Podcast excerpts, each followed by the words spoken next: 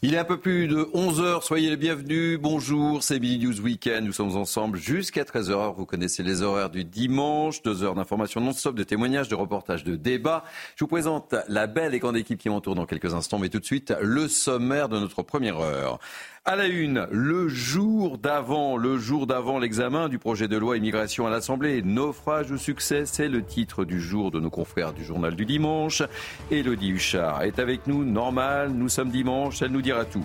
Éric Ciotti, de son côté, déclare le courage n'est pas au rendez-vous de ce texte. Et Édouard Philippe déclare, lui, de son côté, nous devons lutter contre l'immigration du fait accompli. On en parle. Pour Gérald Darmanin, c'est l'heure de la vérité. Le ministre de l'Intérieur est en pleine opération de communication. On vous dit tout. Et puis on évoquera également la situation entre Israël et le Hamas. Avec cette information, une frégate française a abattu en mer Rouge de drones venant du Yémen. Harold Iman sera avec nous. On sera également sur le terrain avec Vincent Fernandez et Jérôme Rampenou. Voilà, vous savez tout presque. Tout de suite, l'information. Et l'information ce dimanche est incarnée par Isabelle Piboulot. Bonjour Isabelle. Bonjour Thierry, bonjour à tous. À la une, ce nouveau refus d'obtempérer à Chelles en Seine-et-Marne. Hier soir, un adolescent de 17 ans est mort des suites de ses blessures. Il était passager sur un scooter. Le conducteur du deux roues, âgé du même âge, a refusé de s'arrêter lors d'un contrôle de police. Une course-poursuite s'est engagée avant qu'il ne perde le contrôle de l'engin. Le conducteur a été hospitalisé, son pronostic vital étant engagé. Le projet de loi immigration sera examiné à l'Assemblée nationale demain. On va prendre la direction des Alpes-Maritimes. Dans la commune de Châteauneuf-Grasse, un hôtel s'est transformé depuis plusieurs mois en centre d'accueil pour mineurs isolés. Face à de nombreuses nuisances, les habitants sont excédés. Reportage de Mathieu Devez, Sacha Robin et Mathilde Couvillard-Flornois. Selon ses mots, Daniela vit un calvaire depuis plusieurs mois. L'hôtel devenu centre d'accueil pour migrants est collé à son jardin. Chaque jour, elle subit tout type de nuisances. Notre jardin leur sert de dépotoir parce que ben, ils jettent. Alors on a trouvé de tout. Ça va des cotons-tiges sales euh, aux, aux toutes sortes d'emballages, des mouchoirs sales, des joints, joints, la fumette. Déchets, mais aussi insultes et tapages nocturnes, les habitants du quartier témoignent de leur lassitude. Eh Aujourd'hui, euh, on se barricade, on a très peur. Voilà, parce qu'on se fait insulter. Là, on n'a aucun dialogue possible, c'est ça le problème. En fait, c'est la manière forte, il faut aller carrément, mais bon, le problème, c'est que si on y va à la manière forte, c'est nous qui irons en prison, et pas eux. La peur de se faire justice soi-même, Daniela a déjà essayé de confronter les gérants de ce centre d'accueil en leur envoyant leurs déchets trouvés dans son jardin. Sans résultat. Ça ne se fait pas ce que vous faites. Écoutez, monsieur, ça fait combien de temps? Oui, non, mais vous faites pas ça, madame. Ça, c'est impoli, ça. Craignant des intrusions chez elle, Daniela a installé des caméras de surveillance dans son jardin. Elle a aussi porté plainte, mais elle se sent délaissée. J'ai plus le choix que de subir, en fait, euh, parce que, ben, encore une fois, euh, ben, on se sent seul. On a beau euh, avoir adressé euh, un mail à la mairie, porté plainte, appelé la gendarmerie, qui sont venus même eux constater, qui ont été les voir après en leur préconisant certaines solutions, mais auxquelles ils tiennent pas compte. Et euh, j'ai l'impression que tout le monde s'en fout. Le maire de la commune est excédé et a demandé la non-pérennisation du centre. De son côté, l'association en charge de ces migrants dément ces nuisances. Dans son entretien à la tribune dimanche, Aurore Berger annonce la mise en place de travaux d'intérêt général pour les parents défaillants. La ministre des Solidarités et des Familles évoque également le paiement d'une contribution financière pour les parents d'enfants coupables de dégradation auprès d'une association de victimes, ainsi qu'une amende pour les parents qui ne se présenteraient pas aux audiences concernant leurs enfants. De nombreux Français ne supportent plus d'entendre parler d'un sentiment d'insécurité en France, un terme encore récemment employé par Elisabeth Borne dans le Figaro. Alors l'insécurité dans le pays est-elle réelle ou un simple ressenti? Nous vous avons posé la question toujours eu des problèmes d'insécurité. Les banlieues, les, les, même dans les villages, il y a toujours eu des problèmes d'insécurité. Sauf que maintenant, on sait tout sur le moment euh, T. Donc euh, forcément, euh, on croit qu'il y, a, il y, a, il y a des voyous partout, sauf que c'est pas vrai. Je pense que c'est surtout qu'on en parle de plus en plus, qu'on est, on est euh, au courant de tout, à chaque incident. Sentiment d'insécurité, oui, plus parce qu'en fait, on surdéveloppe des choses aussi aujourd'hui euh, par les médias et de toutes sortes. Et sans doute que ça a plus d'impact sur les gens et que les gens se sentent sans doute beaucoup moins en sécurité qu'avant, alors qu'en fait, il se passait exactement les mêmes choses, je pense, sauf qu'on n'en parlait pas. Aux États-Unis, la montée de l'antisémitisme sur certains campus préoccupe. La présidente d'une prestigieuse université privée de Philadelphie et le chef de son conseil d'administration ont démissionné hier soir. Décision prise après une audition houleuse de trois présidentes d'université devant le Congrès à Washington sur la hausse de l'antisémitisme. Audition jugée honteuse par le gouverneur de Pennsylvanie. Le prix Nobel de la paix décerné à Narges Mohammadi cet après-midi à Oslo, en Norvège. La militante iranienne de 51 ans, emprisonnée à Téhéran, sera représentée par ses enfants. Farouche opposante au port obligatoire du hijab pour les femmes et de la peine de mort dans son pays, Narges Mohammadi entamera une nouvelle grève de la faim en solidarité avec une minorité religieuse en Iran, victime de discrimination. Voilà pour le point sur l'actualité. Je vous retrouve à 11h30 pour un prochain journal. Tout de suite, Midi News Weekend avec vous Thierry. Merci, le rendez-vous est pris. Allez, Midi News Weekend, c'est parti. En ce dimanche, nous sommes ensemble jusqu'à 13h. Je vous, équipe là, je vous présente la belle équipe qui m'entoure. Naïma Mfadel, essayiste, bienvenue Naïma. Kevin euh, Bossuet, professeur d'histoire, soyez bienvenue. Denis Deschamps, analyste conférencier, soyez bienvenue. Philippe David, animateur sur radio, Bonjour. bienvenue aussi. Patrice Arditi, journaliste, soyez bienvenue. Et notre ami Elodie Huchard, spécialiste politique. Programme chargé avec vous et c'est normal, nous sommes dimanche et le dimanche, vous le savez, euh, vous connaissez l'émission, c'est un peu la journée d'Elodie Huchard. Programme chargé donc pour elle. Nous sommes dimanche, c'est le jour d'avant, oui je le disais, le jour d'avant. C'est le coup d'envoi de la loi immigration à l'Assemblée. Demain, un coup d'envoi sous pression. Elodie, le gouvernement doit-il un peu trembler avec cette motion de rejet? Oui, parce que euh, une motion de rejet ferait que le texte ne serait pas débattu à l'Assemblée s'il était euh, adopté. La motion de rejet a été déposée notamment par les républicains et par euh, les écologistes. Ensuite, il y a un tirage au sort. C'est donc la motion des écologistes qui va être discutée. Du côté de la gauche, gauche au sens large, donc la NUPES, effectivement, ils vont voter pour. Du côté de la droite, en revanche, c'est plus compliqué. On ne sait pas ce que feront les républicains et le Rassemblement national. En fait, c'est assez compliqué de se positionner parce que si ces groupes de droite votent pour cette motion de rejet, alors, quelque part, euh, ça évite euh, les débats. C'est une vraie opposition euh, au texte. Mais en revanche, s'ils votent cette motion, ils ne peuvent pas avoir l'occasion d'en discuter. C'est ce que disait Marine Le Pen tout à l'heure. C'est dans les arguments contre le fait de voter, il y a le fait qu'ils ont envie, eux aussi, de pouvoir aller challenger un peu Gérald Darmanin et de pouvoir défendre leurs propres arguments. Donc ça, c'est la première étape. Et forcément, c'est un peu compliqué pour le gouvernement. Il faut être sûr, il faut compter ses voix. Et si la motion de rejet était adoptée, il y a ensuite plusieurs solutions.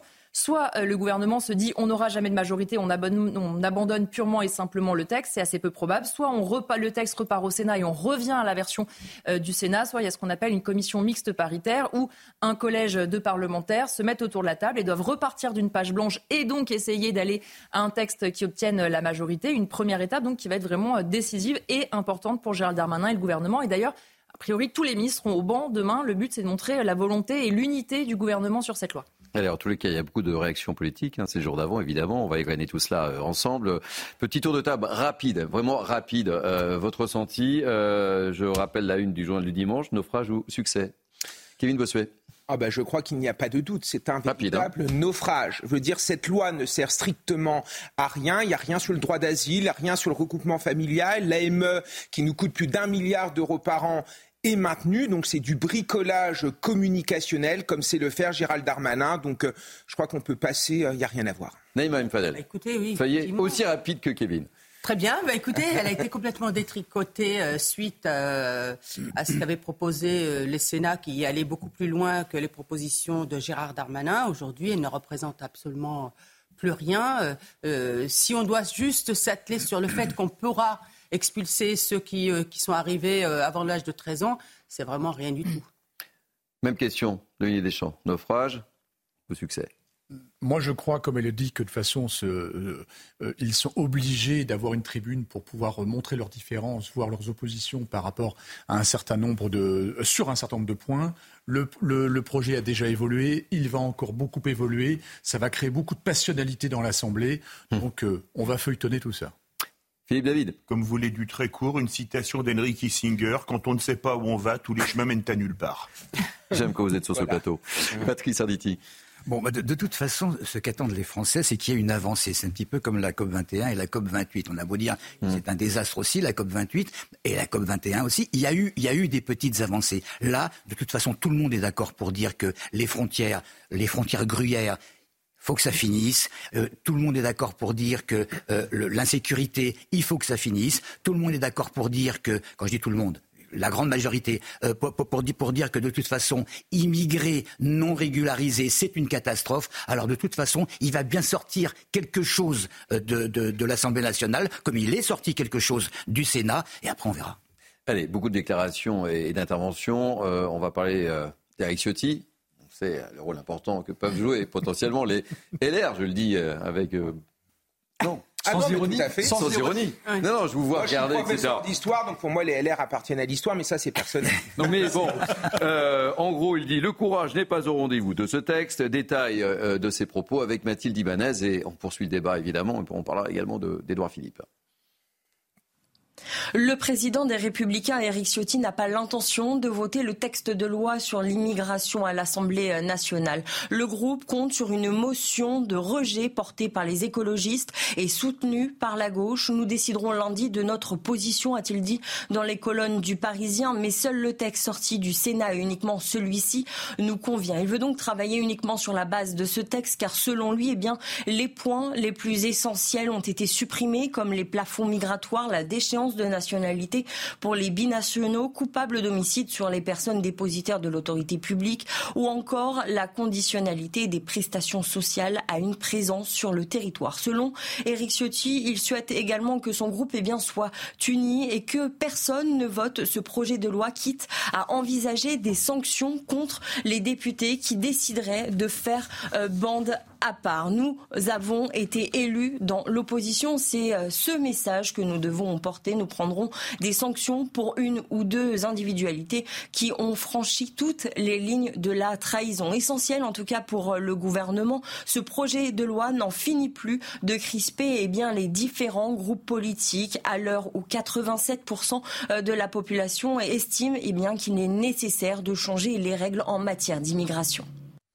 Bon, Elodie, vous êtes notre spécialiste. Euh, est-ce que je me trompe si je vous dis que les LR sont un petit peu chafouins, ont été un petit peu agacés, euh, pour ne pas dire plus, euh, par le gouvernement et par la majorité? Oui, braqué, parce que dans un premier temps, on a vu les républicains euh, tenter d'obtenir un compromis. C'est ce qu'ils ont fait d'ailleurs au Sénat, où il y a une majorité euh, euh, de droite. Il y a un texte sorti du Sénat qui peut plus ou moins convaincre le groupe à l'Assemblée nationale. Et puis il y a eu ce travail en commission qui, comme le disait Naïma, a grandement détricoté le texte. Et surtout, ce qui s'est passé, c'est jeudi dernier, les LR avaient leur niche à l'Assemblée, c'est-à-dire pouvaient présenter leur propre texte. Et donc, ils ont présenté leur texte d'une réforme constitutionnelle, notamment pour vraiment changer les règles sur l'immigration. Et face à eux, ils ont vu une majorité, un ministre de l'Intérieur, opposer une fin de non-recevoir, signe que donc le compromis ne serait possible que dans un sens. Les LR doivent aider la majorité. En revanche, la majorité n'aidera pas LR. Et on voit bien que depuis euh, jeudi et déjà mercredi, parce qu'il sentait un peu le coup venir, Éric Ciotti a été beaucoup plus ferme, comme Olivier Marlex.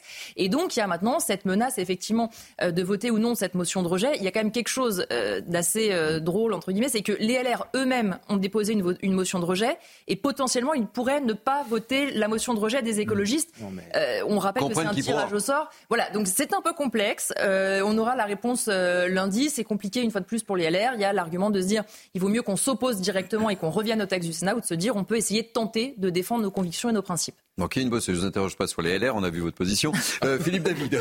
non mais c'est vrai que comprennent que pour on pose une motion de rejet pour pas être sûr de la voter. Non mais nos, nos, téléspectateurs qui nous regardent euh, doivent y perdre leur lanterne. Hein. Oui, ils se disent que là on est vraiment dans, comme disent les Italiens, la commedia dell'arte. C'est quand même quelque chose qui ne s'invente pas. C'est comme si un, groupe posait une motion de censure à l'Assemblée nationale et finalement disait bah, écoutez, je la vote pas. C'est complètement grotesque. Mais malheureusement, vous savez, c'est grotesque depuis le début de cette législature et pas seulement du côté des LR. Quand vous avez le RN qui pose une motion de censure, LFI la mm. vote pas parce qu'ils ne veulent pas voter la même chose que le RN, mais le RN vote pas, mais LR vote pas, c'est devenu vraiment euh, c'est vraiment devenu la comédia dell'arte, le, le, Palais Bourbon. Et puis les Français ne comprennent pas. Ah bah euh, c'est ça qui est dramatique aujourd'hui dans notre pays. On voit bien que chacun, en fait, euh, œuvre pour sa petite paroisse et qu'ils n'en ont rien à faire euh, par rapport à l'intérêt euh, commun.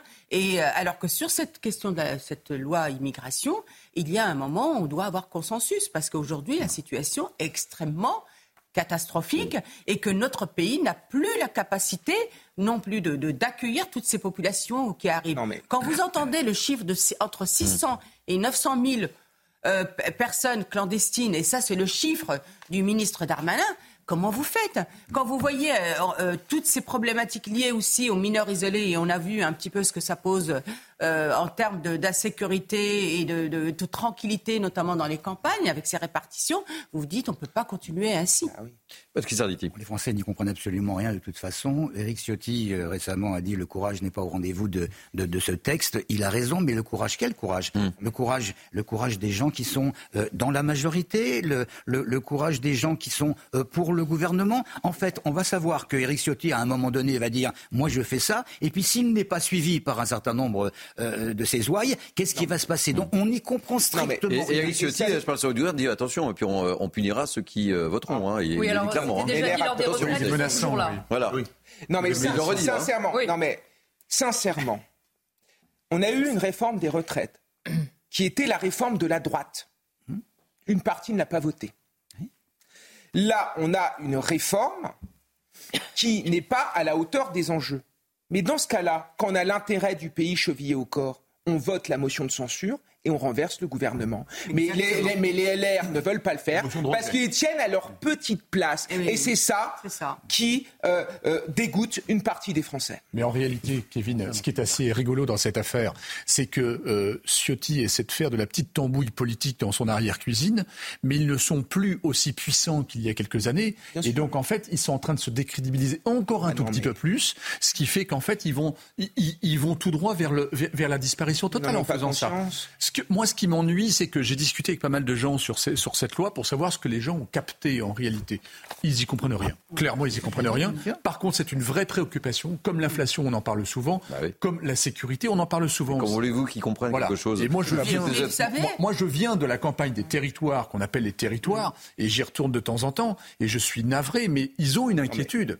C'est que lorsque l'on entend le gouvernement dire on va placer de manière significative dans des petits villages ah des, étrangers, là, ça met une trouille bleue à la, à la, à, la ruralité. Et en plus, le président n'a pas eu mandat pour ça. Mhm. Là, on est dans... Non, mais moi, je ne suis pas d'accord avec Juste, pour être juste, ça avait commencé avant. Oui, bien, euh, sûr, Mais, là, il y a une vraie volonté de garnir les campagnes. C'était de, de, faire partir des populations migrantes, notamment de Paris, parce que beaucoup arrivaient sur Paris. Mais c'est des répartitions. C'est ça qui est, qui est quand même hallucinant et qui est kafkaïen. C'est qu'on répartit ces populations par ethnie les Afghans ensemble, les Bengalais mmh. ensemble, bah, mais oui, ce qui fait que on, se dit notre pays est fracturé parce qu'il s'est communautarisé, mmh. alors qu'on se défend d'être un pays communautaire, et en fait on est en train de créer les conditions d'un communautarisme de population. Je termine juste ça. la majorité des hommes qui sont répartis dans des campagnes où il n'y a pas de services euh, les services publics sont en chute libre, où il n'y a pas de transport donc vous vous dites comment ces personnes-là même vont pouvoir s'intégrer, on va même pas parler d'assimilation. Donc on est dans une situation dramatique en termes et, ça posera des problèmes dans le temps d'après. Non mais Denis, je suis désolé, les Français comprennent très bien ce qui se passe quand il y a Monsieur Darmanin qui dit qu'on va régulariser 7000 sans-papiers et que dans le même temps on va expulser 4000 délinquants qu'on n'arrivera jamais à expulser. Ils font le compte. C'est toujours et toujours plus d'immigration. Quand on dit que l'AME, l'aide médicale d'État, qui nous coûte plus d'un milliard par an, ne sera pas mise de côté, qu'est-ce que se disent les Français? Moi parfois je n'arrive pas à payer mes soins, mais on va payer des soins à des gens qui viennent, qui n'ont jamais cotisé et qui viennent ici pour faire par exemple des autoplasties, c'est-à-dire des opérations de confort. Ça, les Français n'en peuvent plus. Mais c'est exactement ça. C'est-à-dire que l'Assemblée nationale a rétabli l'aide médicale euh, d'État, qui est complètement dévoyée, alors que le gouvernement, enfin la proposition du Sénat, c'était l'aide médicale d'urgence. Et ça, bien évidemment, on intervient, on soigne les gens, il n'y a pas de souci dans notre pays. Sauf que l'aide médicale d'État, aujourd'hui, on a un tourisme euh, mhm. lié à, cette, aide médicale d'État, où en fait on, se fait recoller des oreilles, les Français, on, se fait euh, les alors qu'aujourd'hui nous, quand vous en fait, euh, bon voilà, quand vous avez des soins dentaires, vous payez pratiquement. Ça, les sans dents, c'est pas pour ceux qui bénéficient de l'AME, ça c'est sûr. Allez, on va marquer une première pause, on reprend le débat. On parlera. C'est passionnant. Oui, en fait, bah, cette je, question, mais, parce que mais, c'est- mais c'est évidemment que c'est passionnant. En mais on a besoin de pédagogie. nationale. On verra l'intervention d'Edouard Philippe. On parlera de Darmanin qui communique beaucoup, beaucoup, beaucoup, beaucoup. Et on parlera également d'Israël dans la deuxième partie. Allez, à tout de suite.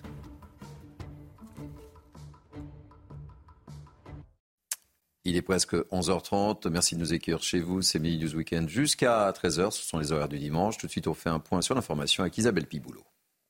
À compter du 1er janvier, les petits excès de vitesse sur la route inférieurs à 5 km heure seront uniquement sanctionnés par contravention. Aujourd'hui, ces légers excès entraînent une réduction d'un point sur le permis de conduire et une amende forfaitaire allant de 68 à 135 euros. Selon un décret publié vendredi au journal officiel, en 2024, le point en moins sur le permis s'appliquera pour les excès de vitesse compris entre 5 et 20 km heure. Ce chiffre, pour 87% des Français, la classe politique est globalement Résultat d'un sondage Harris Interactive publié hier, 69% des personnes sondées considèrent par ailleurs qu'un ministre mis en examen doit démissionner en dépit de la présomption d'innocence. Le gouvernement, lui, a annoncé travailler à de nouvelles mesures de lutte contre la corruption. Plusieurs centaines de personnes rassemblées hier soir à Tel Aviv pour appeler à la libération des 137 otages retenus par le Hamas dans la bande de Gaza. Pour l'heure, les combats se poursuivent. Le Hamas a exclu toute nouvelle libération tant qu'un cessez-le-feu permanent n'est pas conclu. Merci Isabelle. On vous retrouve dans 30 minutes avec moi pour commenter l'actualité depuis une demi-heure. Naïm Fadel, Kevin Bossuet, Denis Deschamps, Patrick Sarditi, Philippe David et Elodie Huchard. Une très belle équipe. En ce dimanche matin, on poursuit sur la loi immigration le jour d'avant. Décidément, les politiques s'expriment beaucoup avec euh, cette loi. Euh, nous devons reprendre le contrôle de notre immigration et lutter contre l'immigration du fait accompli. Ce ne sont pas mes mots, ce sont les mots d'Edouard Philippe, ma chère Elodie, qui s'exprime dans les colonnes du journal du dimanche. Oui, Édouard Philippe, euh, qui, euh, dont la parole est relativement euh, rare. Il sélectionne les Mhm. moments euh, euh, où il parle et qui vient un peu au secours de cette loi et de Gérald Darmanin. On voit l'aile droite de la majorité euh, qui s'organise, tout comme l'aile gauche. L'aile gauche est un peu euh, moins nombreuse et un peu moins euh, connue. Elle ne compte pas notamment euh, d'anciens euh, premiers ministres. Édouard Philippe, qui reste d'ailleurs assez cohérent avec les dernières interviews qu'il avait données quand il parlait de l'immigration. On voit bien que même s'il est passé dans le camp Macron, il reste un homme de droite où il veut qu'on lutte plus efficacement contre euh, l'immigration, où il a un constat sur la société qui est plus rude qu'une grande partie euh, du euh, gouvernement. Ça peut être un soutien euh, important pour Gérald Darmanin, parce qu'on rappelle qu'il y a ce groupe Horizon qui est mené notamment euh, par Édouard Philippe au plan national, qui fait partie de la majorité. Il y aura normalement pas trop de problèmes avec le groupe Horizon, mais c'est aussi un moyen pour Édouard Philippe de, de- de s'imposer au sein de la majorité et de tenir son rôle. Et puis en fin d'interview, il parle aussi un petit peu de 2027 en disant que pour euh, se préparer à une élection, il faut beaucoup travailler et que ça tombe bien parce que lui, il aime bien travailler. Voilà. Ce sont ses mots, hein, ce n'est pas mon interprétation. Pas de message, évidemment. Aucun message. Aucun message. On ne le comprend pas. Réaction. Bah écoutez, oui, il est dans, dans sa logique d'aller vers euh, 2027. On ne s'attend pas à, à moins de ça. Mais moi, ce qui m'étonne un peu, c'est qu'en en fait, il, euh, il encourage à voter euh, cette loi alors qu'elle a été complètement détricotée. Vous avez dit, Elodie, que c'était un homme de droite. Effectivement, sauf que c'est Sacha Houlier qui a tout détricoté et que maintenant, elle n'a plus rien d'une loi de, de droite. Donc je suis un peu étonné de, de son positionnement, euh, je vous l'avoue. Surtout de, non, mais de qui se moque-t-on? Je crois que M. Édouard Philippe a été Premier ministre. Moi, j'a- j'adore quand même les gens qui ont été soit président de la République, soit Premier ministre, qui nous disent, après la fin de leur mandat, ce qu'il aurait fallu faire. À un moment donné, quand on a le pouvoir, on fait, on agit. Sinon, on, on se discrédite. Et c'est un peu le problème de la politique, et c'est pour ça qu'il y a un divorce de plus en plus important. On l'a vu dans le sondage que vous avez passé, hein, 87% des Français pensent que les politiques sont corrompus parce qu'ils ne croient plus à ces belles promesses. Quand on n'est pas au pouvoir, on nous promet monts et merveilles, et quand on est, pou- on est au pouvoir, on n'agit pas. Donc, où est le problème? C'est peut-être les institutions européennes, c'est peut-être le droit européen, c'est peut-être le droit international, c'est peut-être euh, la lâcheté, je ne sais pas, mais en tout cas, les Français ne comprennent pas. Il y a une petite phrase aussi hein, qui fait déjà réagir. Il dit euh, il est possible, bien possible qu'il y ait un racisme anti-blanc. Et ça commence à, ça commence à, à faire pas mal réagir. hein. Bah, c'est- quelque chose dont on parle depuis un certain temps, mais c'était tabou avant. On n'avait pas le droit de le dire. C'était c'était absolument épouvantable. C'est tabou Le- que chez le- les Blancs, en fait. pardon, les les C'est vous que chez les Blancs, en fait. mais non, les, les, les faits au wokisme aidant, les, les, les, les blancs n'ont pas à être entre parenthèses, victimisés. Moi, je suis désolé, il y a du racisme partout. Évidemment. Partout, partout. Alors, il ne s'agit pas de dire le, le racisme anti-blanc est, est, plus important que, que, que l'autre, euh, certainement pas, mais, mais, mais, mais, mais je suis désolé, c'est le cas. Et, et, et, ça commence à sortir, comme vous le disiez Thierry, ça commence à sortir petit à petit avec des exemples euh, euh bien, bien, bien précis. Mais pour en revenir à, à, à Édouard Philippe, euh, euh il est d'un côté, d'un côté pour le gouvernement, car il a toujours affirmé qu'il voterait le, le, le projet. Maintenant, il essaye d'apporter des petite solution. Lorsqu'il clame qu'il veut absolument un quota de régularisation, ça n'est pas bête, mais il faut vraiment que ce soit voté, il faut que tout le monde soit d'accord, ce qui n'est pas le cas pour l'instant. Philippe David. Moi, l'attitude d'Édouard Philippe me rappelle, alors je, je, vais revenir un peu dans des temps anciens, hum. le comportement du RPR de Jacques Chirac après les élections législatives de 1978. Alors vous voyez que... Non, non, non, mais. Bah, on, est, on est tout oui. Non, mais Rappelez-vous, en 78, la gauche doit gagner. Ne jamais oublier l'histoire. pas né. J'étais pas né, le menteur.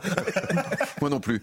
Rappelez-vous, euh, août 76, 25 août 76 de mémoire, Jacques Chirac démissionne avec pertes et fracas. Le RPR tire à vue sur Raymond Barre qui devient Premier ministre. Et qu'est-ce qui se passe? C'est le RPR qui arrive en tête aux élections de 78. Non, mais qui a été donné gagné par la gauche. Rappelez-vous, François Mitterrand parlait ironique de la majorité minoritaire avant les élections. Et qu'est-ce qui s'est passé? C'est que c'est toujours un peu le coup de pied de l'âne. C'est-à-dire que Chirac, en, 4, en 78, ne pensait qu'à la présidentielle de 81, et il avait toujours il, ne votait jamais une motion de censure ou quoi que ce soit contre les, les, différents gouvernements barres. Il y en a eu deux ou trois, je crois, deux entre 78 et 81, mais toujours en mettant la petite pique à droite, à gauche. Et j'ai l'impression de voir Édouard Philippe faisant du Jacques Chirac 45 ans après. Oui, non, non. mais mais en fait, vous êtes d'accord avec l'analyse et le regard En fait, il est dans, il est, il est dans un, dans une, David il est dans un positionnement tactique, tout simplement. Quand il soulève le sujet de, de du racisme anti-blanc, c'est la même chose. C'est des, des, sujets qui sont dans, dans, les médias. Donc, en fait, les Français l'écoutent. Donc, il est obligé de se positionner. Donc, il est dans, dans une évolution tactique avec des petites cartes postales l'été en disant euh, je, je, j'ai une bonne pensée pour les futurs électeurs. Effectivement, c'est obsessionnel pour certaines personnes sur la prochaine présidentielle. Comme Chirac en 78. Exactement. exactement. Et avec non, sens rasé, donc de toute façon, voilà. on est exactement dans ce schéma-là. Par contre, effectivement, je rebondis sur ce que disait Kevin tout à l'heure. C'est tout à fait juste. Le problème, c'est que il a été aux affaires. Ben c'est ça. Il a été aux manettes. Et en fait, la, la, la, la, la parole politique se discrédite parce qu'on est beaucoup dans les intentions, voire dans le, dans le bal des, des, des, des bonnes intentions, voire des promesses. Mais à l'arrivée, il n'y a pas de delivery. Regardez, l'immigration est un énorme sujet où enfin on reconnaît dans les hautes sphères qu'on est entre 600 000 ou 900 000, ça fait comme 50% d'écart quand même entre les deux. Mmh. Et ça fait une grosse ville, un million d'habitants. Hein. Mmh. Et en fait, on se rend compte que tout ça n'est absolument pas géré du tout. Il y a l'officiel et l'officieux. L'officieux est immense. C'est pour ça que parler mais... de quotas, parler de, de, de, régularisation de 8000 euh, dans le cadre des métiers en tension, mais, mais c'est Rien du tout. Mais il faut des règles. Non, mais il faut commencer non, mais par quelque chose. a rétabli le, le délit de clandestinité, Sacha Ollier, mais... qui est l'aile gauche de la Macronie, s'est empressé de le supprimer. Oui. C'est kafkaïen. Oui. Aujourd'hui, vous pouvez venir en France, vous avez le droit inconditionnel, vous êtes hébergé, logé et tout. Et tout ce qui va euh, et avec, et soigner. Et, soigner. Oui, oui. et, et évidemment, vous pouvez même travailler en toute illégalité. On peut mmh. même voir que vous, vous, avez, vous avez utilisé des, des papiers euh, qui sont, euh, qui sont enfin, euh, frauduleux, mm. c'est pas grave. On va quand même non. vous régulariser. On mais marche sur la tête. Ça, je suis d'accord, mais il faut peut-être insister aussi sur le racisme anti-blanc, anti-blanc, parce que Denis dit que c'est un sujet qui est dans les médias, certes, mais c'est un sujet qui est entré dans la vie quotidienne de beaucoup de nos compatriotes. Allez dans certaines banlieues, les salles Baptou, mmh. les salles Blancs, mmh. les faces de craie, c'est tous les jours. Parfois, dans certaines cours de récréation, il y en a qui sont harcelés parce qu'ils sont blancs. Et quand on essaye de creuser un peu ce qu'il y a derrière le racisme anti-blanc, c'est la même chose que derrière l'antisémitisme ou euh, le racisme anti-asiatique, c'est-à-dire le blanc, l'asiatique ou le juif, considérés comme des hommes faibles, des hommes sans virilité, qu'on associe souvent à l'homosexualité, et on en fait le centre d'une insulte ou le centre d'un harcèlement. Et il y en a marre dans cette société qu'on fasse une hiérarchie entre tous les racismes. Le racisme anti-blanc, c'est une réalité, et d'ailleurs, la justice l'a reconnu parce qu'il y a eu des condamnations pour racisme anti-blanc, et ça, faut le dire. Dernier mot, euh, Philippe. Non, mais je, suis euh, entièrement d'accord là-dessus. Mais pour y revenir, un texte qui divise. Mais un texte qui divise, pourquoi? Parce que, soyons francs, pour le moment, il n'y a pas grand-chose. Et surtout. Qui a été retenu, oui. C'est un texte emblématique. Et je rappelle quand même que le ministre de l'Intérieur a dit cette chose. Je, je resterai au Parlement entre Noël et les jours de l'an pour ne pas qu'il y ait de 49-3. Vous voyez, cest manger les huîtres au Parlement, c'est peut-être quand même moins sympathique qu'à la maison ou chez des amis. On en reparlera dans 15 jours. Comment Il n'y a pas de session entre Il n'y a pas de session. En plus, ça va être un peu compliqué. Il, reviendra, en janvier. Mais, voilà. Exactement. Mais tout le monde se rend compte également. Tout le monde se rend compte également que c'est un jeu de pouvoir. Voilà. Nous avons, nous avons Éric Ciotti qui ne va pas prétendre à la présidence de la République, mais Édouard Philippe si. Quant à Darmanin, il joue sa carrière. Là, Alors justement. C'est beaucoup plus important. L'enchaînement est parfait, il joue sa carrière, il joue gros, évidemment, et il a une tendance à beaucoup communiquer. On voit tout ça avec Juliette Saadat. Regardez.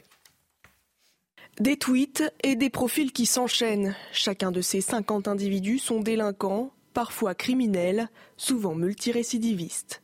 Monsieur X, 34 ans, arrivé en France avant l'âge de 13 ans, condamné à de multiples reprises pour trafic de stupéfiants, vol aggravé, outrage et violence sur personne dépositaire de l'autorité publique. Monsieur X, 40 ans, arrivé en France avant l'âge de 13 ans, condamné à 15 reprises cumulant 12 ans et 2 mois de prison pour trafic de stupéfiants, violence sur conjoint et vol avec violence. Monsieur X, 31 ans, arrivé en France avant l'âge de 13 ans, connu des services de police pour meurtre, tentative de meurtre et trafic de stupéfiants. Des messages publiés quelques heures avant l'arrivée de la loi immigration à l'Assemblée nationale ce lundi et dans un climat déjà houleux. Objectif pour le ministre de l'Intérieur, montrer à l'opinion ce que pourrait changer le texte une fois adopté. Une communication mal reçue à gauche, plusieurs personnalités ont dénoncé une pression mise sur le législateur avant le vote. On ne cesse de le dire. Il a un peu l'impression, Gérald Darmanin. Il joue gros. Il n'y a pas de hasard. Hein. Oui, et euh, en même temps, si euh, José reprend l'expression, il est assez fidèle à sa méthode depuis qu'il est ministre de l'Intérieur. Il est euh, l'un des ministres qui se déplace le plus. C'est évidemment lié à son portefeuille, mais aussi lié à sa méthode, qui tweet le plus, qui s'exprime le plus ça ressemble beaucoup à la méthode Nicolas Sarkozy qu'il connaît bien et à laquelle il a lui-même d'ailleurs participé. Évidemment, il joue gros, Gérald Darmanin. Lui, il a envie de faire passer cette loi 149.3. Il a envie de montrer tout simplement qu'il réussit, enfin tout simplement, pas si facile que ça, mais de réussir là où Elisabeth Borne a échoué et de réussir à faire euh, voter une loi et à trouver une majorité. C'est pas simple, évidemment. On l'a beaucoup dit. C'est très compliqué. Il veut faire plaisir à la droite et à la gauche parce que le gouvernement lui demande et donc euh, c'est très compliqué. Et euh, il passe quand même beaucoup de temps à séduire les uns après les autres les sénateurs comme il avait fait, maintenant les députés. Est-ce qu'il est capable à la fin d'avoir une majorité? Ça dépendra du texte, puisqu'on ne sait pas hein, sur quel texte ils vont voter. Ça sera après le travail parlementaire. En revanche, il y a encore quelques semaines, ils étaient plutôt confiants dans son entourage voilà, les choses se compliquent légèrement ces derniers jours. On retrouve dans deuxième partie Oui. Parce que programme chargé. Marine Le Pen était l'invitée de Sonia Mabrouk et on va décrypter tout ça. Merci en tous les cas. Petite réaction. Euh, Denis Deschamps. Mais en fait, lui aussi, il est dans, un, dans une position tactique pour le coup d'après, bien entendu. Et en fait, il faut qu'il arrive à démontrer qu'il sait séduire les députés, parce que si il se présenterait tout à fait par hasard à la prochaine présidentielle. il faut qu'il montre qu'il est capable d'avoir une majorité, qu'il est capable de fédérer sans passer en force par le 49-3, alors qu'il a plutôt justement une attitude à aller plutôt en force en règle générale. Donc là, en fait, il joue gros. C'est que il y a la loi, mais il y a aussi ce qu'il y a derrière la loi. Et effectivement, il a tout intérêt à essayer de créer un socle et une diplomatie avec les députés. Bien sûr, c'est la vérité, c'est que c'est un ministre empêché un ministre empêché par le macronisme qui est le en même temps. Il faut faire plaisir à tout le monde, faire plaisir à Sacha Houlier, faire plaisir à un François Jolivet, par exemple. Donc c'est, il n'a pas de moyens d'action. Et je le vois bien au niveau de sa communication. Dès qu'il met en avant les liens entre immigration et insécurité, il est obligé de nous, annoncer, la dissolution d'un groupuscule d'extrême droite. Donc la, la communication, c'est bien, mais à un moment, il faut des actes. Et si Monsieur Darmanin veut être utile pour notre pays, il faut qu'il se détache de la Macronie parce qu'il n'arrivera pas à percer avec cette pesanteur idéologique qui, on l'a vu avec le temps, était en fait l'un des plus beaux symboles de l'inaction. Allez, Harold Iman nous a euh, rejoint. Bonjour Harold, bienvenue dans BI News Weekend. On va parler de ce qui se passe au, au Proche-Orient avec vous Harold. Évidemment, la guerre entre Israël et le Hamas prend de nouvelles formes puisque la France elle-même y participe dans les eaux de la mer Rouge. Et je le disais, euh, une frégate de la Marine nationale a dû se défendre contre une attaque de drone. Expliquez-nous ce qui s'est passé très concrètement. Alors, il y a le, la frégate Languedoc qui a déjà participé il y a trois semaines à une opération aéronavale avec, tenez-vous bien, le porte-avions américain Eisenhower qui est en mer Rouge pour protéger Israël et qui abat tous les missiles que lancent les Houthis. Vous voyez sur la carte la zone Houthi au euh, Yémen, ce pays écartelé en trois, dont un tiers est inféodé à Téhéran. Donc ils tirent des missiles vers Elat et la marine américaine les abat. Euh, le Eisenhower est allé ailleurs dans l'océan Indien, mais euh, le Languedoc, lui, il est resté sur place et c'est dans ce contexte qu'il a été visé par des drones d'attaque euh, Houthi. Et donc, c'est une façon un peu indirecte de constater que la France aussi assure la défense d'Israël et notamment de son flanc sud avec Elat, cette ville que tout le monde connaît. Alors, les combats, euh, on l'a vu, se, poursuivent et euh, le président américain Joe Biden voudrait que le Premier ministre euh, israélien finisse son offensive début 2024. Début 2024, est-ce possible? Espoir d'une fin et, selon, selon quels critères Faut-il avoir de l'espoir? Les critères, est-ce que c'est une trêve, cesser le feu total Qu'est-ce que cela peut être Ce qu'on constate, c'est que le Hamas commence à se disloquer comme armée. Bon, ce sont des terroristes, mais ils se comportent quand même comme une armée, euh, de manière tactique. Et ils commencent à se disloquer, peut-être même que leur chef militaire, Yahya Sinwar, s'est échappé de Khan Younes, cette ville dans le sud de Gaza que l'armée israélienne est en train de cerner de plus en plus.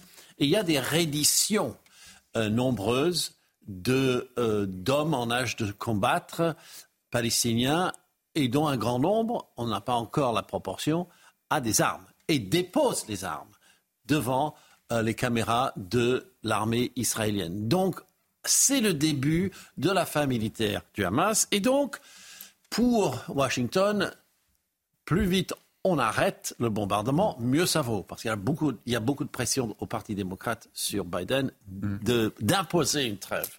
Et il peut le faire puisqu'il il arme pour beaucoup Israël. Pas entièrement, mais pour beaucoup. Et qu'il a sa flotte dans la mer Noire qui protège, et aussi au large du Liban, qui protège euh, Israël. Donc il a de solides arguments. Donc il aurait fuité que, bon, début de 2024, il faut vraiment que les euh, bombardements euh, diminuent de manière drastique. Je vous fais réagir euh, dans quelques instants. Mes priorités euh, au direct et au terrain. On va retrouver euh, l'une de nos équipes à Tel Aviv, Vincent Fernandez et Jérôme Rampenou. Bonjour Vincent, on l'a évoqué avec notre ami Harold Iman. Les combats se poursuivent et, et de l'autre côté, évidemment, les familles des otages qui continuent, continuent évidemment, et on le comprend aisément, à mettre la pression sur le gouvernement israélien avec cette inquiétude, évidemment. Oui, notamment avec ce rassemblement qui a eu lieu euh, hier soir à Tel Aviv. Il y avait des milliers de personnes dans les rues de l'Aviv. Alors, premièrement, pour dénoncer déjà euh, le silence de la communauté internationale euh, quant aux abus sexuels et aux viols dont ont été victimes les otages ou ex-otages du Hamas dans la bande de Gaza, parce qu'effectivement, il y a eu des prises de parole d'ex-otages et de familles d'otages hier. Et puis également, cette manifestation a permis également de faire la pression sur le gouvernement. Il y a notamment eu cette phrase de la part d'un père euh, de, famille dont le fils est toujours retenu par le Hamas dans la bande de Gaza. Vous nous avez déjà abandonné une fois, ne nous abandonnez pas une seconde fois, a-t-il dit, parce que le temps presse pour les familles euh, d'otages. Ils ont eu quelques euh, rapports dans lesquels il est écrit effectivement que certains otages sont gravement malades, ils ont besoin de soins immédiats. Force est de constater également que l'armée israélienne n'arrive pas à aller chercher, à aller secourir les otages dans la bande de Gaza. Il y a bien eu cette tentative d'opération de secours. Euh, ce week-end, dans la nuit de vendredi euh, à samedi, qui s'est soldé par un échec. Deux soldats israéliens ont été grièvement blessés. Le Hamas, ensuite, euh, a précisé qu'un otage israélien avait été tué lors de cette opération. Et puis on a appris, effectivement, ces dernières heures, qu'un otage avait été tué ce week-end dans la bande de Gaza. Il a 25 ans, il avait 25 ans, on l'a appris par sa famille, sans pour autant eh bien, expliquer les circonstances de sa mort. Merci pour toutes ces précisions, Vincent Fernandez. Je rappelle que vous êtes accompagné par euh, Jérôme Rampenou. Évidemment, il ne faut pas oublier les otages. Et, euh, Miachem, vous savez, on en a beaucoup, euh, beaucoup parlé. Euh, cet otage qui était devenu l'un des symboles des otages capturés le, le 7 octobre. Eh bien, elle a communiqué Elle a communiqué et en, substance, elle dit le 7 octobre, je n'oublierai jamais la douleur et la peur, le spectacle difficile, les amis qui ne reviendront, les amis qui ne reviendront pas et ceux que nous devrons retrouver, mais nous devons encore gagner. Nous allons encore danser. Message ô combien euh, symbolique et, important, évidemment, euh, au moment où on parle du conflit, Naïm Fadel. Oui, c'est euh, extrêmement touchant son message. Et ça nous rappelle aussi hein, ces atrocités qui ont été commises le 7 octobre ces viols, ces massacres d'innocents. Et euh, je, je, vous avoue que hum, j'ai regardé un petit peu les, certains témoignages des, des, des, viols qui ont été commis euh, sur euh, certaines femmes qui étaient détenues. C'est c'est terrible ces témoignages. C'est hein. terrible. C'est bouleversant. Il n'y a pas de mots. C'est révoltant. Voilà, c'est des atrocités. C'est une barbarie qui a été commise par le Hamas. Il faut, il faut le rappeler. Il faut aussi soutenir notamment l'association Parole de femmes, hein, qui, est une, qui veut euh, interpeller les ONG, qui veut interpeller l'ONU. Et je crois qu'on ne sache pas les tout. Féminicides. On, a, appris des choses, mais je crois qu'on ne sache pas tout. Non, malheureusement, oui, effectivement, je crois que le pire est à venir en termes d'informations sur ce qui s'est passé. C'est ici le vrai visage de l'islamisme, parce qu'il faut dire euh, les, violences qui ont été faites vis-à-vis de ces femmes, les viols, des bassins fracassés, des seins découpés, des organes génitaux perforés mm. par des objets tranchants. C'est peut-être horrible à entendre, mais il faut euh, quand même mm. le dire parce que c'est la stricte réalité. Et moi, ce qui me fait plaisir, c'est qu'aujourd'hui, les Juifs ont décidé de ne plus se laisser faire. Les Juifs aujourd'hui sont debout. Les Juifs ont décidé de se redresser contre l'islamisme, de se redresser contre l'antisémitisme. Et on nous raconte ici et là qu'il y a un retournement de l'opinion publique. Et moi, je constate qu'il y a un sondage IFOP qui est sorti il y a quelques jours qui montre que 62% des Français pensent qu'éliminer le Hamas est justifié et c'est plus 4 points plus 4 points en un mois. Donc les Français, je pense, ont compris que ce qui se jouait au Proche-Orient, la défense de nos valeurs, la défense de nos valeurs civilisationnelles est quelque chose qu'il faut dire. Ce qui arrive à Israël en ce moment, si nous, on ne fait rien, ça nous arrivera également en Europe. Parce qu'après les Juifs, il y a les chrétiens. C'est ça le projet des islamistes. C'est pas moi qui vais dire... très rapidement. C'est pas moi qui vais dire le, le contraire. Hein mais il a fallu, il a fallu quand même pas mal de temps pour que les Français justement euh, euh, se, se polarisent sur ce qui s'est passé véritablement avec les détails horribles euh, que, vous venez de, citer. Ce 7 octobre a été une catastrophe, mais avec un, avec un grand C. On n'en a pas énormément fait cas en, en, en France. Peut-être, peut-être parce que, comme d'habitude, il y a une certaine population très à gauche, très à gauche, qui freinait, mais qui freinait terriblement. Maintenant, avec les détails, les Français eh commencent à se, dire, c'est très, mauvais, hmm. c'est très mauvais, et finalement, finalement, ça peut nous arriver. Ça peut nous arriver. Et c'est quoi le Hamas? Le Hamas, c'est pas l'éradication d'Israël, de, un point, c'est tout. C'est la porte ouverte à, à l'annihilation de tout ce qui est Occident, donc blanc. Et à partir de ce moment-là, les Français se disent, comme tous les Européens, bon, bah, euh, franchement, ça suffit. D'ailleurs, juste une D'ailleurs, il y a un procès actuellement pour terrorisme. On a arrêté des terroristes qui voulaient s'en prendre à un village français, qui voulaient en effet tuer l'ensemble d'un village. Là, c'est ah oui, j'ai lu ça. Je vous assure, il y a même eu une tribune là-dessus dans le Figaro Vox. Donc c'est un journal sérieux. C'était ça le but. C'était de, de, de, de, tuer tout un village. Et c'est ce qu'on dit en effet, euh, ce qu'a dit en effet l'un des terroristes arrêtés. Enfin, l'un des prétendus terroristes arrêtés, parce qu'il y a la présomption d'innocence. Évidemment, il n'est pas passé à l'acte.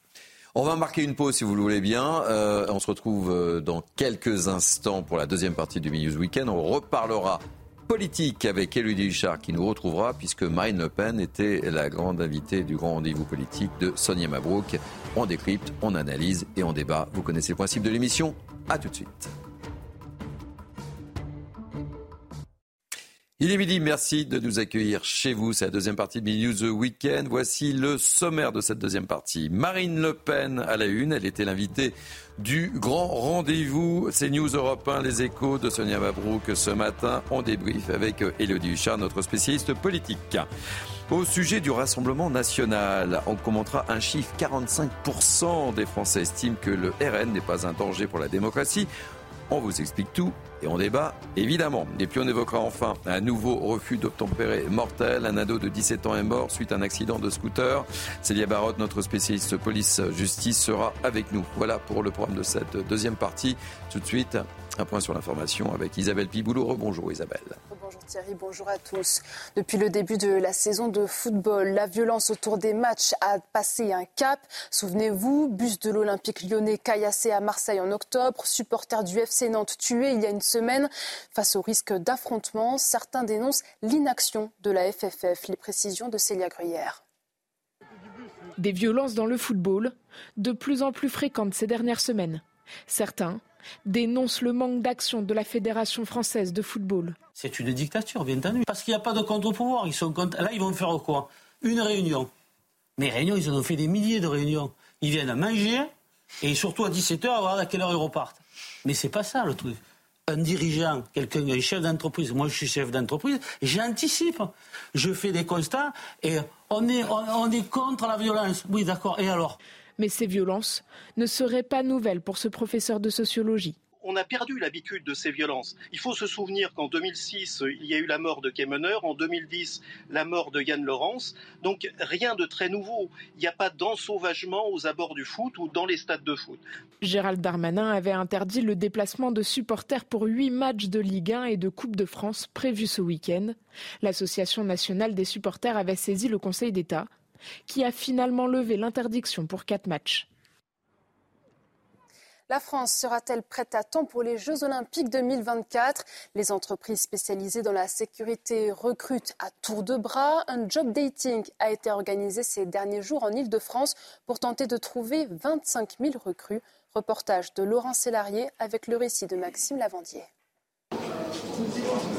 À la préfecture de la région Île-de-France, des dizaines de jeunes étudiants, CV en main, défilent devant 21 entreprises spécialisées dans la sécurité privée. Je cherche à faire euh, des jobs euh, en dehors euh, de mon quotidien pour pouvoir avoir de l'argent pour à côté de mes études. Il faut dire que le secteur recrute à plein régime, avec en ligne de mire les Jeux Olympiques en moyenne sur la période des Jeux Olympiques, 17 000 agents de sécurité euh, en moyenne, avec des pics euh, pour les jours qui vont euh, réclamer la mobilisation la plus importante, 22 000 agents. Et pour atteindre ces chiffres, les entreprises ciblent surtout des jeunes étudiants qui devront assister à une formation intensive.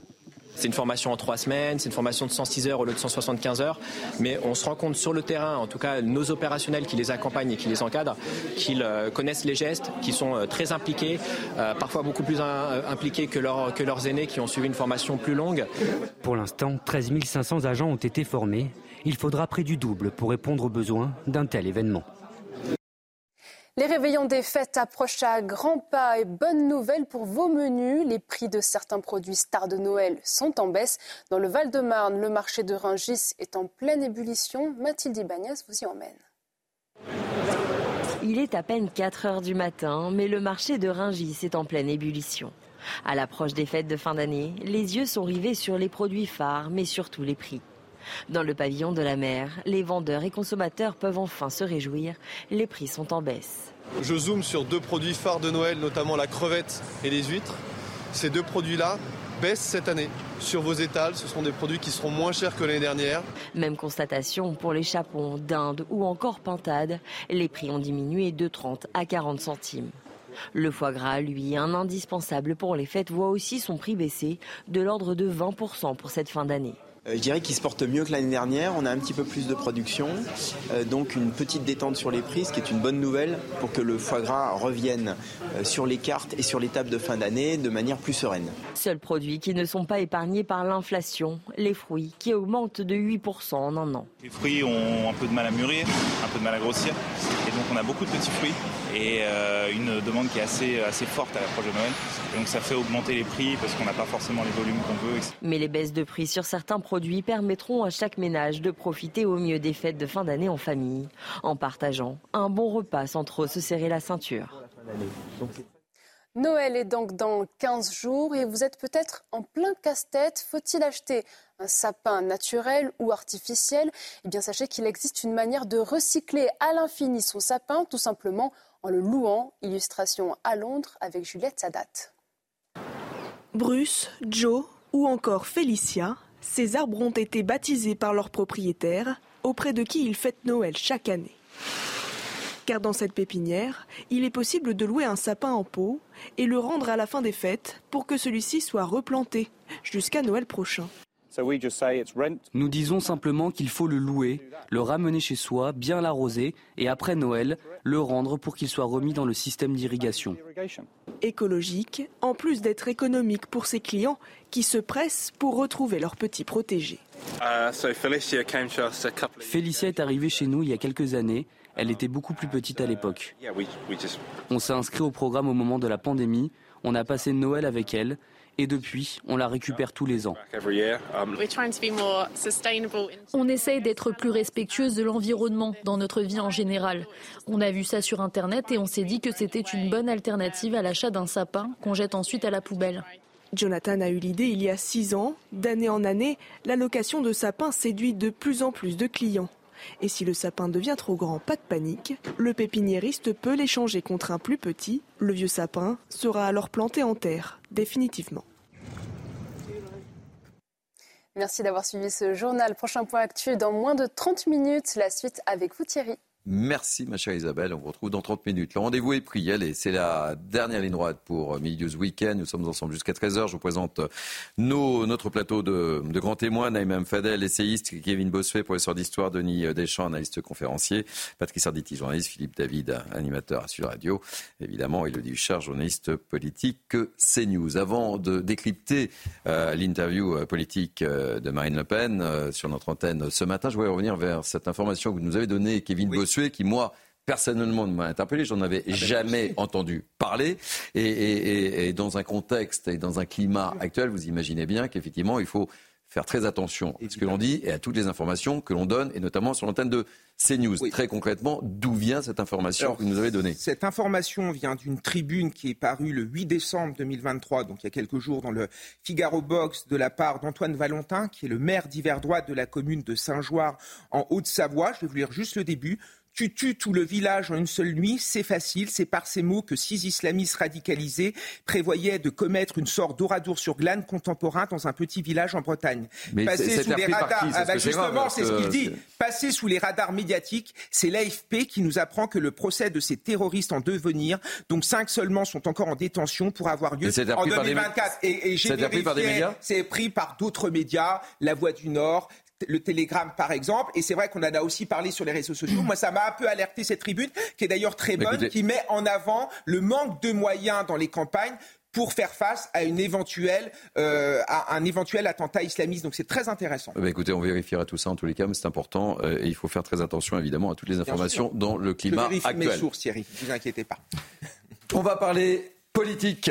Marine Le Pen était l'invitée du grand rendez-vous avec Sonia Mabrouk. Que faut-il retenir, chère Elodie, de l'intervention de Marine Le Pen avec beaucoup de sujets hein, la concernant. Oui, beaucoup de sujets. D'abord, elle a été euh, interrogée euh, sur l'histoire des euh, assistants au Parlement européen. Elle parle, quand on l'interroge sur le fait qu'il puisse exister une justice politique, elle dit qu'il y a en tout cas le désir d'une certaine partie des magistrats de se faire la classe politique et qu'elle estime que ces procès ont vocation à tétaniser les élus. Quand on l'interroge sur la possibilité ou pas qu'elle devienne inéligible, elle dit c'est peut-être l'objectif, mais je ne peux pas imaginer que la justice se prête à ça. Évidemment, il y a une longue partie consacrée à la loi immigration. Estime que, elle explique que pour le vote ou non de la motion de rejet, ils vont en discuter euh, en réunion de groupe euh, demain, juste avant euh, d'ailleurs le vote. Et elle donne un petit peu des précisions sur son état de pensée. Écoutez Marine Le Pen. Nous allons en discuter lors d'une réunion de groupe qui aura lieu demain avec l'ensemble de, de mes députés. Il y a des arguments pour et il y a des arguments contre. L'argument contre, c'est que, évidemment, nous souhaitons débattre parce que euh, M. Darmanin dit tout et l'inverse de tout. Et à un moment donné, il va falloir qu'avec des contradicteurs, pas seulement lors des euh, questions au gouvernement où il sait que personne ne peut lui répondre, avec des contradicteurs, il nous explique sa position, parce que pour l'instant, elle n'est pas claire. Le pour, c'est qu'il est tout à fait évident que nous sommes opposés frontalement à cette loi sur l'immigration, euh, euh, qui en réalité crée une nouvelle filière d'immigration supplémentaire, alors que déjà l'on voit que nous sommes submergés par une immigration anarchique. Quand on l'interroge sur le fait de voter une motion de rejet déposée par les écologistes, elle explique qu'on peut parfaitement être contre le texte pour des raisons euh, différentes. Elle estime, selon elle, que le gouvernement ne sait pas ce qu'il veut justement vis-à-vis de l'immigration. Elle dit pour eux, l'immigration n'est pas un problème, c'est un projet. Elle estime que le ministre de l'Intérieur est très euh, fébrile. Elle déplore évidemment, comme la droite d'ailleurs, que toutes les mesures de durcissement aient été supprimées, même si elle reconnaît que quelques mesures vont encore dans le bon sens. Et puis après, un certain nombre de réactions à des sujets euh, d'actualité, notamment Valenton. Elle parle d'un fait de société, de l'ensauvagement, et elle estime que le problème est un problème politique parce que les ordres ne seraient pas donnés. Elle ne remet pas en cause, dit-elle, le travail des services de renseignement ou bien des forces de l'ordre. Elle parle de racisme anti-blanc, expliquant qu'effectivement c'est un phénomène qui, selon elle, existe et qu'il serait insensé de ne pas le reconnaître. Elle enchaîne aussi avec le sentiment d'insécurité, ce qu'a dit Elisabeth Borne. Elle dit que peut-être Elisabeth Borne ne se rend pas compte de l'insécurité, c'est l'une des options, ou qu'alors le gouvernement, ne voulant pas assumer ses responsabilités, préfère nier cette insécurité pour ne pas avoir à en répondre. Elle répond aussi à Emmanuel Macron qui propose un grand rendez-vous avec la nation. Elle ironise, il va peut-être nommer euh, Jordan Bardella Premier ministre pour redonner de l'espoir, dit-elle. Et en revanche, elle explique qu'il est impossible de redonner de la vigueur au pays parce que, selon elle, Emmanuel Macron aurait démontré son incapacité depuis six ans. Et puis, elle réagit à la polémique qui a été suscitée euh, par la célébration de Hanouka euh, à l'Elysée. Elle dit ce qu'il a fait en parlant d'Emmanuel Macron, bien sûr, est très maladroit et pas pour de bonnes raisons. Selon elle, il le fait pour faire oublier qu'il n'a pas marché contre l'antisémitisme. Elle dit c'est une mauvaise manière faite à nos compatriotes juifs parce que cela nourrit l'antisémitisme. C'est une opération, selon elle, toxique et néfaste. Petite réaction, Philippe David? Bah, Beaucoup de choses à dire, hein, vu la qualité en plus de, l'édito de, de Mélodie.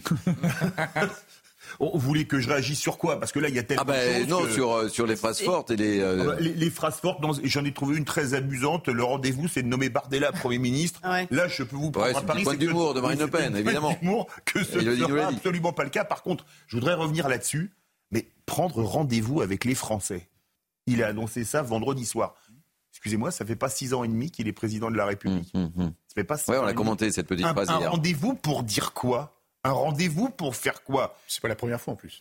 Oui, c'est pas la première fois. Donc un rendez-vous, à mon avis, pour faire du vide. Ça Mais comme d'habitude. On peut peut-être rêver. ça sent la diversion. Non, il n'y a que deux choses qui peuvent être intéressantes si donne rendez-vous.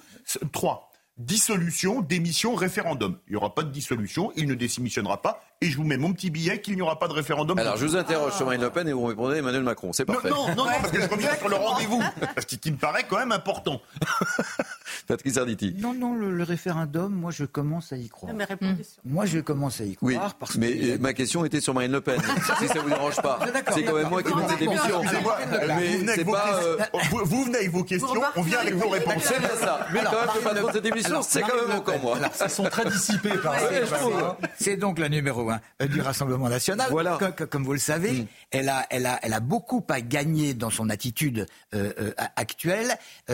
C'est mi-figue, mi-raisin. Pour ce qui concerne ce qui la titille depuis un certain nombre d'années, cette histoire au Parlement européen, elle estime que ce sont les, magistrats qui ont envie de se faire la, la, classe politique. Pour ce qui concerne l'immigration, elle ne change pas d'un iota. Il y a quand même quelque chose qui est relativement intéressant, c'est lorsqu'elle demande, par exemple, hors immigration, l'augmentation des salaires sans, sans, sans, pénaliser les entreprises. Moi, je trouve ça assez, assez sympathique, assez extraordinaire, parce que euh, euh, ça pourrait éventuellement aider pas mal de, de, de, de, personnes qui sont dans le, dans, dans le besoin et qui s'occuperaient un peu moins de ce qui se passe au niveau de l'immigration dans la mesure où il y a deux sortes d'immigration. Il y a l'immigration qu'on accepte et il y a l'immigration qu'on rejette complètement. Et cette immigration rejetée, il va bien y avoir un moment où, quelle que soit la politique en place, quel que soit le, ministre qui s'en occupera,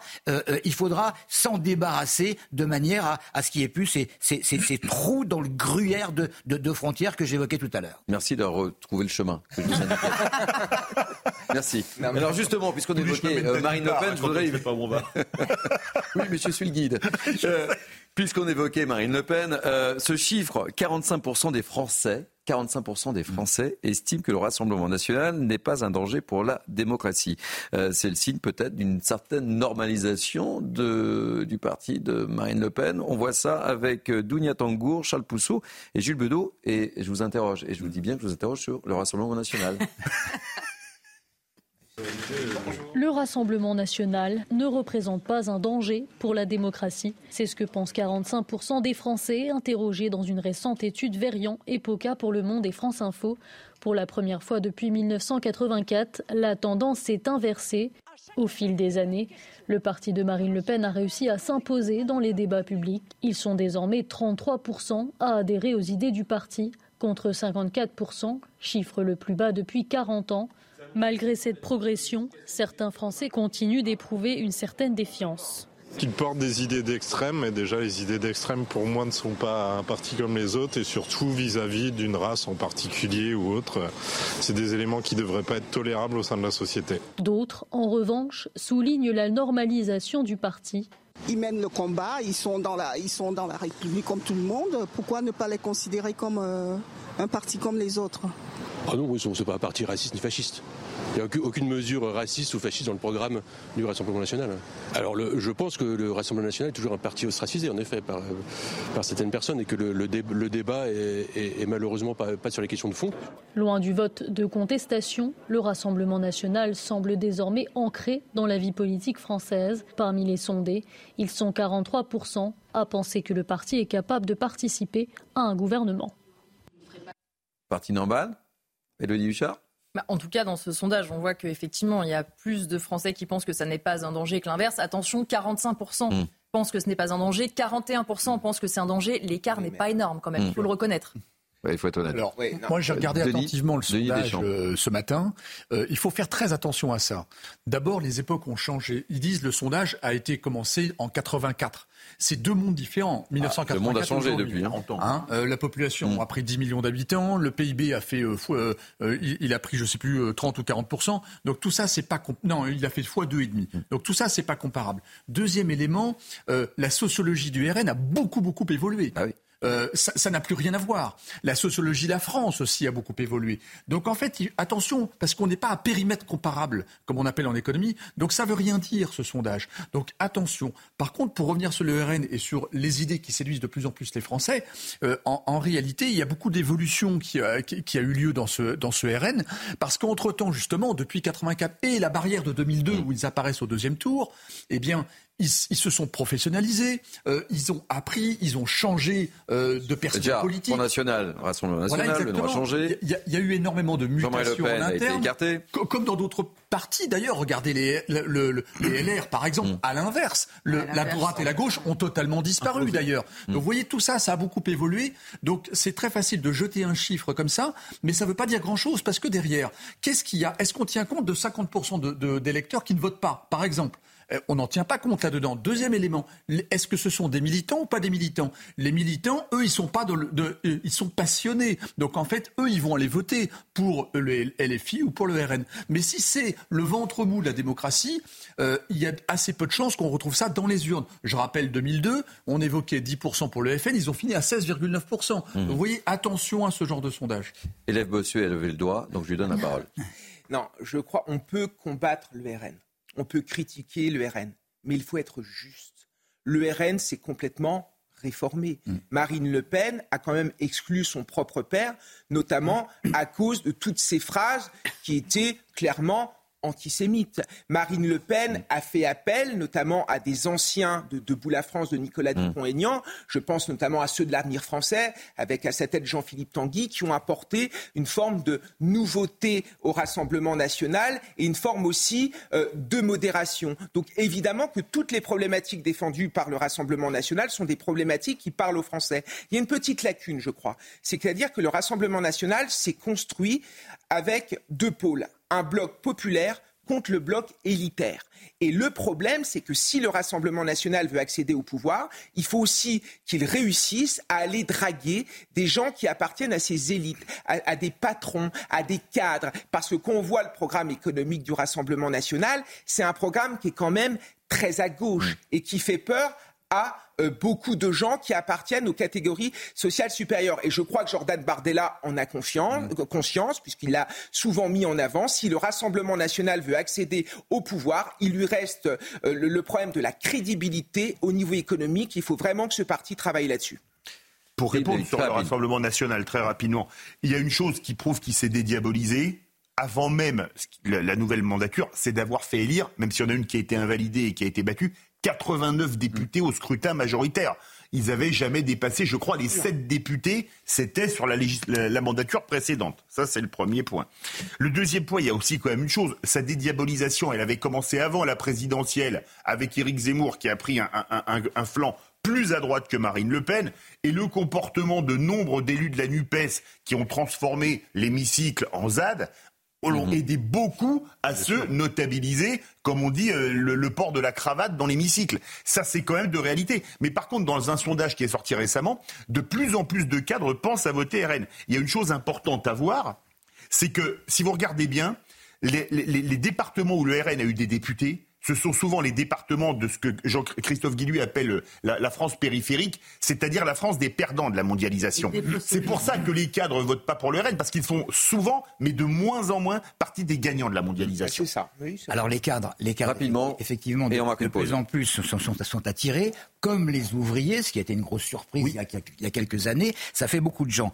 Euh, euh, tu, l'as dit, ce n'est plus la représentante d'une droite raciste, ah euh, xénophobe. Les Français, qu'est-ce qu'ils voient? C'est que les députés du Rassemblement national ne sont pas très agressifs comme ça s'est passé avant pour les autres, pour les autres élus. Mais il faut faire quand même attention parce qu'il y a une majorité de Français qui pensent que euh, euh, le Rassemblement national, euh, en, cas de pouvoir, ne ferait pas mieux ni moins bien que les autres partis. Allez, on marque une pause. Nous sommes très en retard. On se retrouve dans quelques instants et on parlera, hélas, encore d'un nouveau refus d'obtempérer avec Célia Barotte. Vous nous quittez, euh, Duchard Merci et bon courage cette semaine.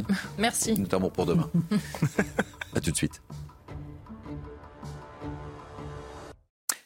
Merci de nous accueillir. Les 12h30, le temps passe décidément très vite. Beaucoup de sujets d'actualité en ce dimanche. Je vous représente la grande équipe qui m'entoure dans quelques instants. Mais tout de suite, un nouveau point sur l'information avec Isabelle Piboulot. Bonjour Isabelle. Refus d'obtempérer à Chelles en Seine-et-Marne. Hier soir, un adolescent de 17 ans est mort des suites de ses blessures. Il était passager sur un scooter. Le conducteur du deux roues, âgé du même âge, a refusé de s'arrêter lors d'un contrôle de police. Une course-poursuite s'est engagée avant qu'il ne perde le contrôle de l'engin. Le conducteur a été hospitalisé, son pronostic vital étant engagé. Dans le sud de la bande de Gaza, l'armée israélienne intensifie ses raids aériens et livre de violents combats au Hamas. Sur les réseaux sociaux, une vidéo vidéo publiée hier montre le drapeau israélien hissé sur la place de la Palestine au centre de la ville de Gaza. Pas de cessez-le-feu en vue. Benjamin Netanyahou a encore affirmé hier soir que la guerre pour éliminer le Hamas se poursuivrait. Et puis la 37e édition du Téléthon s'est conclue dans la nuit avec une cagnotte de plus de 80 millions d'euros. Une somme qui témoigne de la confiance et de l'exceptionnelle mobilisation des donateurs, a salué l'association AFM Téléthon. Le montant final est néanmoins inférieur à celui de 2022. Près de 91 millions d'euros avaient été récoltés. Merci Isabelle. Je représente euh, mon plateau de grands témoins. Naïm Fadel, Kevin Bossuet, Denis Deschamps, Patrick Sarditi, Philippe David et Célia Barotte, euh, journaliste police-justice euh, que nous accueillons. on va commencer avec vous, Célia Barotte. Isabelle Piboulot, on a parlé dans, dans son flash. on va revenir sur un nouveau refus d'obtempérer. Hélas, un adolescent est décédé. Ça s'est produit du côté de Shell en Seine-et-Marne. Racontez-nous ce qui s'est passé très, très concrètement. Eh bien, selon les informations communiquées euh, par le parquet de Meaux, les faits se sont donc déroulés aux alentours de 23 heures vendredi soir. La brigade anti-criminalité euh, de Neuilly-sur-Marne souhaitait contrôler un scooter sur lequel se trouvaient deux personnes âgées de 17 ans. Ils venaient de griller un feu rouge. Les fonctionnaires de police ont fait usage de leur gyrophare pour leur demander de s'arrêter, mais le scooter n'a pas obéi, il ne s'est pas arrêté et une course-poursuite sur deux kilomètres environ a commencé entre les communes de Neuilly-sur-Marne et de Chelles. Arrivé euh, dans cette commune de Seine-et-Marne, le conducteur du scooter a tenté d'éviter d'autres véhicules qui, eux, étaient arrêtés à un feu rouge. Il a perdu l'adhérence sur la route et s'est encastré sous un véhicule arrêté au feu. Avec la violence du choc, le passager a perdu son casque et le scooter a été retrouvé plusieurs mètres euh, plus loin. Les deux jeunes hommes ont, été hospitalisés. Le passager est décédé hier matin et le pronostic vital du conducteur est lui euh, engagé. Deux enquêtes sont donc ouvertes, l'une du chef de refus d'obtempérer confié au commissariat de Chelles-Villeparisis et l'autre des chefs d'homicide de blessures involontaires confiés à l'IGPN. Enfin, toujours selon le parquet de Meaux, à la suite des premières investigations, il semblerait qu'il n'y ait eu aucun contact entre le scooter et le véhicule de la BAC. Philippe David, merci euh, Célia Barotte. Philippe David, encore, encore et encore un refus d'obtempérer. Alors, ce qui est quand même euh, fou, c'est que ceux qui hurlent à la récupération sont déjà dans la récupération, puisqu'il y a plusieurs tweets de députés insoumis qui tweetent, qui partent qu'on ne devrait pas mourir Mhm. quand on a grillé, pour avoir grillé un feu rouge. Mais là, ils ne sont pas morts pour avoir grillé un feu rouge, c'est parce qu'ils ne se sont pas arrêtés. Vous savez, il y a des gens qui meurent à cause d'un feu rouge grillé tous les ans. hein. Mhm. C'est les piétons qui traversent, qui se font renverser par un type qui grille le feu rouge et qui les tue, ou le, le- le- le scooter ou la voiture, ou une voiture plus grosse grille le feu rouge et qui les tue ou les laisse handicapés à vie. Et là, je ne vois pas un tweet pour eux. Il y a une seule méthode, quand, déjà, c'est de pas griller les feux rouges, parce que je ne vois pas pourquoi on ne prendrait pas en charge, en chasse, les gens qui grillent des feux rouges dès lors qu'ils sont jeunes et à scooter, alors que vous, si vous roulez à 10 à l'heure trop vite sur une autoroute déserte, la sanction tombera tant en termes d'amende que de points. Ce serait totalement discriminant. Donc, euh, le fait de griller un feu rouge, évidemment, c'est euh, illégal. Évidemment, c'est un drame parce qu'on ne doit pas mourir dans ces circonstances. Mais il y a une circonstance euh, beaucoup plus simple. Quand on est contrôlé par la police, on s'arrête. Et ce que je vois, c'est que tout de suite, euh, ça tweet et tout le monde s'empare du dossier. Et c'est important d'avoir les précisions de, de Célia Barotte et sur les circonstances, évidemment. Kevin Bossuet. Oui, évidemment, on ne peut que regretter la mort de cet adolescent. Personne ne doit mourir dans ces circonstances. Mais Philippe a raison. N'importe quel citoyen, du moins des citoyens honnêtes, des citoyens qui respectent la police, quand on lui demande de s'arrêter, il s'arrête. Point final, c'est la normalité. Et si on ne s'arrête pas, on met sa vie en danger et surtout on met la vie des autres en danger. Parce que parfois il y a des conséquences désastreuses après ces refus d'obtempérer, où il y a euh, par exemple des piétons qui se font renverser. Et voilà, ça, il faut quand même le dire. Alors après, toute cette instrumentalisation politique autour de ça, moi, ça a ça tendance quand même, terrible. ça a tendance à m'agacer parce qu'en fait, on utilise la mort d'un adolescent pour faire de la base politique. Moi, j'aimerais plutôt revenir sur l'autorité de la police dans notre pays. Qu'est-ce qui fait qu'aujourd'hui, on ne respecte plus la police? Qu'est-ce qui fait qu'aujourd'hui, on ne respecte plus les enseignants? Qu'est-ce qui fait qu'aujourd'hui, on ne respecte plus les hommes politiques, toutes les figures d'autorité C'est ça qu'il faut euh, mettre en avant. Et il y a peut-être une idéologie. En mai 68, il est interdit d'interdire. Enfin voilà, c'est là-dessus qu'il faut mais en fait, revenir. euh, moi, ce qui mais, me mais gêne, voilà, et euh, les racines de ce mal, à mon avis, euh, viennent euh, Non, de mais ce qui 68. me gêne, C'est tout à fait vrai. C'est tout à fait vrai. Maintenant, maintenant, pourquoi, pourquoi des jeunes gens en scooter ou en voiture ne vont pas s'arrêter?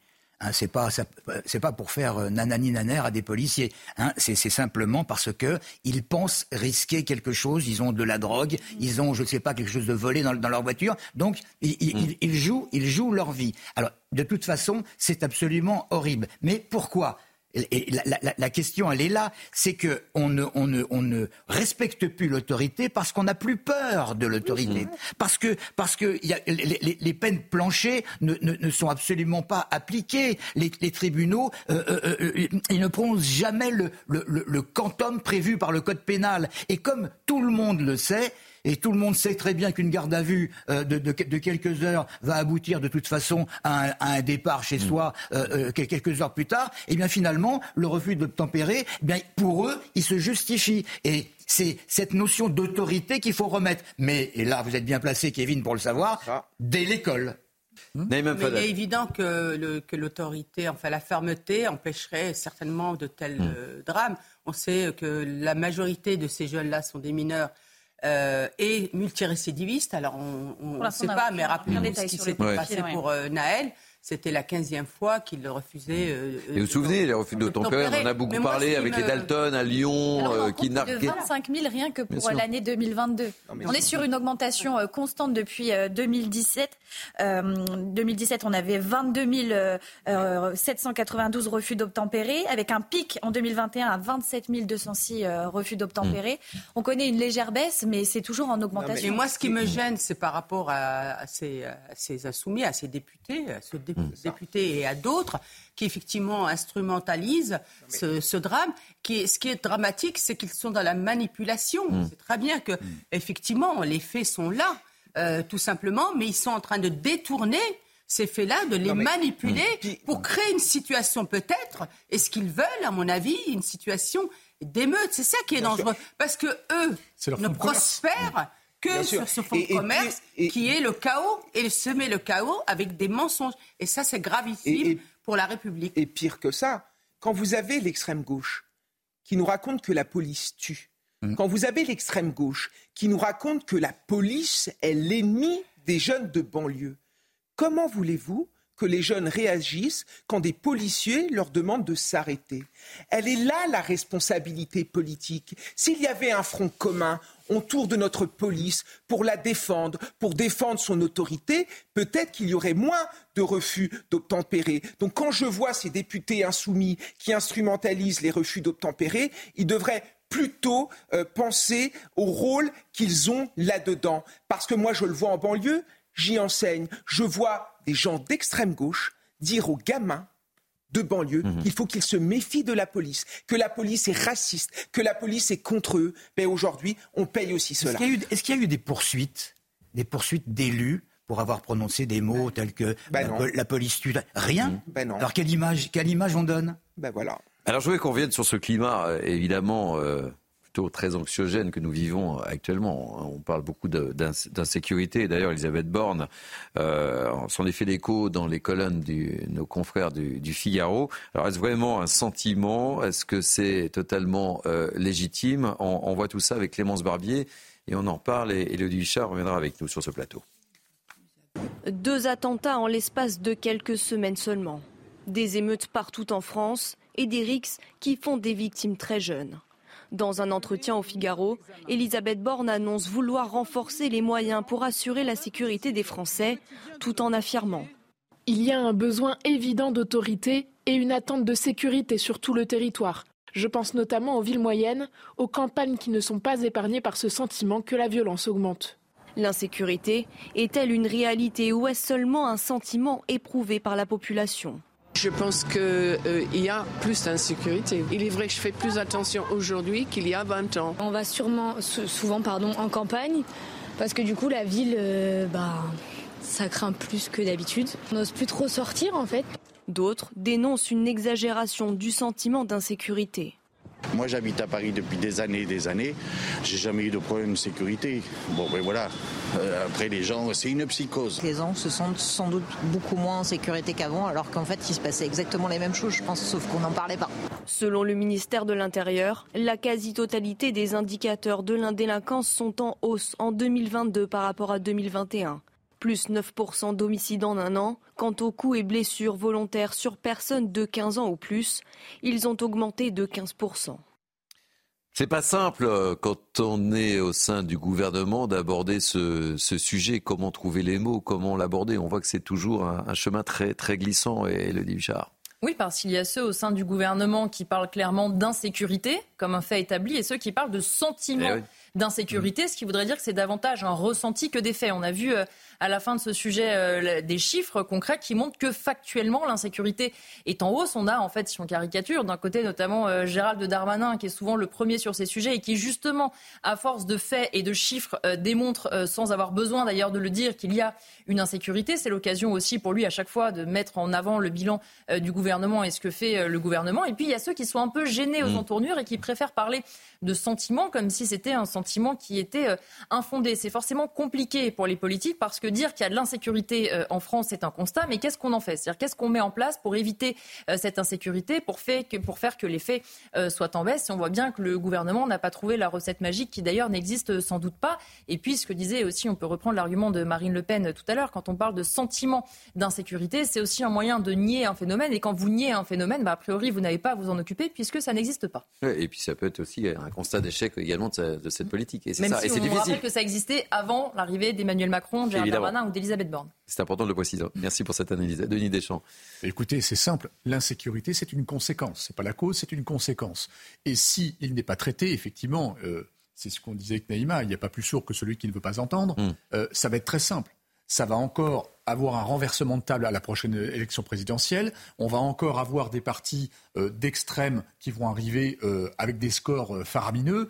Et à part ça, il n'y a pas d'insécurité. Ça fait des mois et des années qu'on parle qu'il y a un problème d'insécurité et un problème d'autorité. Ça va également ensemble. Alors, Patrice soulevait le, le sujet de si on n'a pas peur de la sanction, effectivement, l'autorité, elle est hmm. totalement dissoute. Elle, a été dissolue depuis des années et des années. Ça commence à l'école, effectivement, mais pas que. Regardez l'autorité de la justice, l'autorité de la police, l'autorité du politique. Il n'y a plus d'autorité. Alors, Hier, sur ce plateau, on parle également de la responsabilité des parents. Elle est indiscutable. Elle aussi, elle s'est, elle, elle s'est dissoute avec le temps. Ça, c'est le dossier favori de Naïm Fadel, le rôle des parents. Voilà. Mais c'est intéressant de voir la posture de, la Première ministre. En fait, bah oui, effectivement, l'eau, ça mouille. Euh, effectivement, vous avez bien vu le début de, de son intervention. Donc maintenant, il va falloir prendre ça à bras-le-corps seulement quand on voit la volonté qu'il y a derrière ça va rien changer du tout. Il n'y a aucune volonté forte pour résoudre le problème. Alors on va attendre, mais il semblerait que j'ai été entendu. Vous à force de le répéter sur nos plateaux. À force de radoter. vous savez, il faut toujours répéter les choses pour que les choses s'appliquent. Ben voilà. Eh ben, j'ai bien fait de, à chaque fois de, de, radoter, mais il semblerait, là, la ministre euh, Elisabeth Borne et euh, Aurore Berger ont fait quand même des annonces concernant la responsabilité, la place et le rôle des parents mm, mm, mm. dans la responsabilité de la délinquance face à la délinquance de leurs enfants et qu'il y aurait une poursuite des parents et une poursuite. Alors, un tige, donc ça m'interroge ce fameux tige, parce qu'on sait très bien ce que ça donne les tiges, notamment au niveau de, la délinquance euh, des mineurs. Mais il y aurait aussi des poursuites pénales. Ah et des poursuites pécuniaires. Donc attendons de voir. Est-ce que justement le modèle euh, danois est ah. peut-être en train d'être importé chez nous et qu'enfin on puisse... Parce que finalement, cette question de la responsabilité des parents, c'est aussi sauver ces gamins-là hmm. avant qu'ils ne soient trop Je suis d'accord. Non mais Naïma, je suis d'accord avec. Je suis d'accord avec vous, Naïma. Je vous aime beaucoup. Merci. Mais là, alors là, c'est le j'aime. En fait, c'est le mais qui arrive. Naïma Fadel, Kevin Fadel. Voilà, j'aime beaucoup Naïma, mais là, je trouve que vous faites preuve de naïveté. Euh, sanctionner les parents, ça fait des années qu'on en parle. Je me ah, souviens, que, Jean je me souviens que Jean-Michel Blanquer avait mis en avant l'idée, en effet, de retirer euh, les allocations euh, sociales aux parents, mm. euh, de, aux parents qui ne s'occupaient pas de leurs enfants. Et ça, ça, a été mis évidemment de côté. J'ai l'impression que Mme Borde occupe le terrain médiatique. Mais ce qu'il faut dire aussi, et ça c'est important, pourquoi la gauche est en train de mourir? Parce qu'elle refuse de prendre en compte les aspirations populaires et elle les nie. Regardez ce qui s'est passé aux Pays-Bas où vous avez quand même l'extrême droite qui a fait un score incroyable il y a euh, quelques jours, dans une société de plein emploi, dans une société riche. Je crois que le taux de croissance en 2002 euh, des Pays-Bas, c'est 4,2%. Et, et, pourtant, et pourtant, et pourtant, l'extrême droite a fait un score très important. Pourquoi? Parce que les populations n'en peuvent plus d'une immigration mal maîtrisée, d'une islamisation et des problèmes d'insécurité. Mm. Et quand la gauche fait le programme de la droite, ou du moins s'occupe des aspirations des classes populaires, elle gagne. C'est le cas au Danemark. Allez, euh, dernier sujet très rapide. Il nous reste 4 minutes sur lesquelles j'aimerais vous faire réagir. C'est cette violence également. C'est un sujet aussi pour vous. Euh, vous êtes passionné de, sport, mon cher Philippe David. Euh, cette violence touche le, sport en général et notamment le, ah, le football. Hein, les événements sont malheureusement assez nombreux. On voit ça avec Célia Gruyère et on en parle. Merci. Elodie, mais vous pouvez rester hein, pour, pour les sports aussi, évidemment. ça va aller. Des violences dans le football, de plus en plus fréquentes ces dernières semaines. Certains dénonce le manque d'action de la Fédération française de football. C'est une dictature, bien entendu, parce qu'il n'y a pas de contre-pouvoir. Là, ils vont faire quoi? Une réunion. Mais réunions, ils en ont fait des milliers de réunions. Ils viennent à manger et surtout à 17h, à voir à quelle heure ils repartent. Mais c'est pas ça le truc. Un dirigeant, quelqu'un, un chef d'entreprise, moi je suis chef d'entreprise, j'anticipe, je fais des constats et on est, on est contre la violence. Oui, d'accord. Et alors? Mais ces violences ne seraient pas nouvelles pour ce professeur de sociologie on a perdu l'habitude de ces violences. Il faut se souvenir qu'en 2006, il y a eu la mort de Kemener, en 2010, la mort de Yann Laurence. Donc rien de très nouveau. Il n'y a pas d'ensauvagement aux abords du foot ou dans les stades de foot. Gérald Darmanin avait interdit le déplacement de supporters pour huit matchs de Ligue 1 et de Coupe de France prévus ce week-end. L'Association nationale des supporters avait saisi le Conseil d'État, qui a finalement levé l'interdiction pour quatre matchs. Oui, le bandeau, hein. la banalisation de la violence dans le football. On est dans la même thématique que l'on évoque hein, quasiment depuis euh, le début de cette, émission et ça touche effectivement le foot avec des faits graves. Et je rappelle effectivement ce, ce supporter euh, nantais qui, a, été poignardé également en marge juste avant d'aller au stade. Et qu'est-ce qu'on fait quoi? Mais qu'est-ce qu'on fait? Déjà, il faudrait peut-être que les, les, autorités, je ne sais pas si le terme autorité d'ailleurs est pas un peu euh, usurpé du football, agissent. Hmm. Rappelez-vous quand même ce qui s'est passé après le caillassage du bus de Lyon où l'entraîneur, enfin l'ex-entraîneur hmm. maintenant de Lyon, Fabio Grosso, a perdu perdre un œil, et que les gens, les dirigeants du foot français disent ah attendez, ça se passe pas dans le stade, hmm. donc nous, circuler, il y a rien à voir, et c'est les Lyonnais qui ont été les victimes, puisqu'ils ont eu aussi un, un quart de supporters caillassés, qui ont dû jouer le match à l'extérieur, même pas à huis clos, parce qu'ils n'ont pas eu le courage de décréter le match à huis clos, et ils ont perdu 3 à 0. C'est quand même hallucinant, parce que les caillassages à Marseille, c'est pas le premier. Mm. Le bus des joueurs du PSG est caillassé chaque année ou presque. Mm. Vous êtes d'accord eh Les matchs contre Lyon. Mais il n'y a jamais de sanction jamais de sanction. En Angleterre, quand il y a eu le Hazel, qui a été une tragédie. Vous avez la ministre des Sports a dit ça suffit. Oh, elle a dit ça suffit. Oui. On entendu. Oui, mais c'est comme quand Gérald Darmanin tweet c'est inacceptable, c'est mm. intolérable. la, ministre des Sports dit ça suffit, oui. C'est comme en politique, il y, a une gêne sur la violence, mm. donc en fait on met ça sous le tapis. Euh, voilà, on met ça sous le tapis, et comme on a des autorités encore une fois, entre guillemets, du football, qui n'ont pas le courage de taper du poing sur la table, et toujours avec la bonne excuse. Hein. Ah ben, c'est pas dans le stade, ça, ça nous concerne pas. Je vous laisse imaginer, Grosso aurait été tué, par exemple, par le pavé. Ils auraient dit quoi? Bon, écoutez, c'est pas grave, c'était pas hors du stade, mais faut, faut quand même arrêter. Et là, Moulin a mille fois raison, soit dit en passant. Hein. Mhm. Patrice. Ça fait 40 ans ça fait 40 ans qu'on parle de, de, de violence, euh, euh, notamment chez les supporters, autour du foot, que ce soit à l'intérieur euh, d'un stade ou, ou, à l'extérieur. Je crois que c'est Charles Pasqua. on est monté d'un échelon quand même. C'est hein. ça, c'est Charles Pasqua qui en, en 95 avait saisi le, le problème à, à, à bras-le-corps et, et qui avait nommé, je crois, des, des directeurs de sécurité. Mais vous vous souvenez, moi j'étais au Parc des, Parc des Princes hier soir, où à un moment donné on avait ça. Et c'est lui qui avait imposé la, la, la, vidéosurveillance. Il faut mettre plus de moyens. Mm. Maintenant, écouté Philippe tout à l'heure. Pourquoi ça bloque? Pourquoi ça bloque C'est une histoire de sous-sous. Ah ben, c'est simplement une histoire de sous-sous. Ça gêne d'avoir de la sécurité. Ça gêne de dire qu'il y a de la sécurité. Donc il faut mettre ça, hop, hop, sous le tapis, comme d'habitude. Mais c'est un problème de volonté. Hmm. Les sous viennent. mais déjà, au, départ, il faut une volonté. Et c'est très facile de faire des constats. D'ailleurs, il y a aussi des spécialistes en politique à, nier le constat, justement, pour pas qu'il y ait de problème. Mais, mais, quand on fait un constat, après, on, met des politiques en œuvre. Hmm. C'est parce qu'en fait, ils veulent pas, ils veulent pas prendre, avoir le courage déjà de, de faire le constat. Mais pour, faire la, mais pour faire la synthèse sur les sous-sous, on va voir, puisque les droits télé sont en cours de renégociation, si ce type de, de, de drames vont pas coûter beaucoup plus cher au football français, professionnel. Pardon.